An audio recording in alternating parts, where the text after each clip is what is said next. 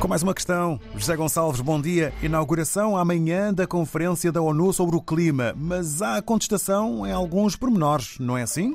A contestação da escolha de Dubai como sede da COP28, a conferência das partes signatárias do Acordo das Nações Unidas sobre o Clima, assinatura em 1992, que tem vindo, portanto, a decorrer quase todos os anos.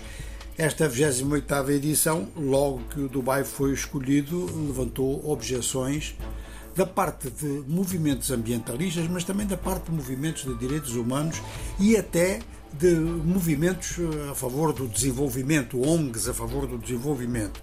Naquela altura, quando a escolha foi feita, a acusação é de que um país que é um dos 10 maiores produtores mundiais de petróleo fica mal colocado para receber eh, uma COP, ou seja, produtor de combustíveis fósseis, tem interesses em manter essa produção. Aliás, os Emirados Árabes Unidos têm interesse em manter essa produção porque toda a sua economia e a expansão económica, tanto dentro quanto fora, investimentos eh, dos Emirados fora do seu território, tudo isso depende do petróleo e do gás. Mas é claro que eh, surgiram argumentos no sentido de que outros países produtores de petróleo também eh, organizaram conferências deste tipo, como por exemplo o Egito, na conferência anterior. Não é um produtor tão forte, mas não houve objeções aí nesse caso.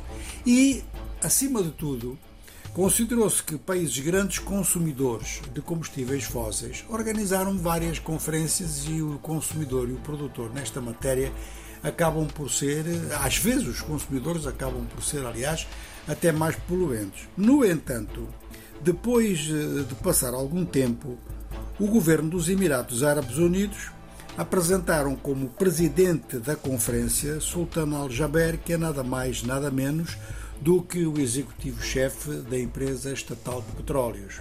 Aí as coisas realmente pioraram.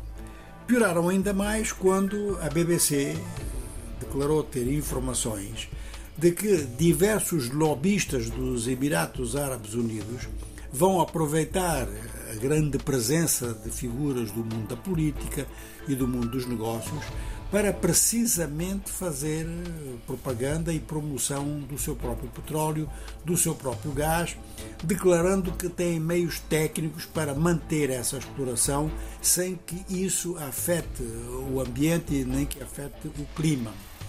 Ora, eh, os protestos são, são bastantes neste momento nessas áreas que já se vinham a queixar desde o começo, mas não temos conhecimento de nenhum governo que tenha levantado objeções. Se levantou no começo foi muito discretamente e agora, mesmo com a nomeação do Sultan Al-Jaber para eh, dirigir os trabalhos, ninguém protestou. É provável que alguns governos levantem problemas em relação a algumas resoluções, como tem acontecido sempre, e outros então levantem objeções no sentido de dizer que as resoluções não são suficientemente radicais. E é esse o grande medo, não que objetivos da COP venham a ser postos em causa, é que realmente o calendário que venha a ser estabelecido não garanta um número de ações eh, suficientemente fortes e suficientemente eficazes para que haja alteração daqui até 2026.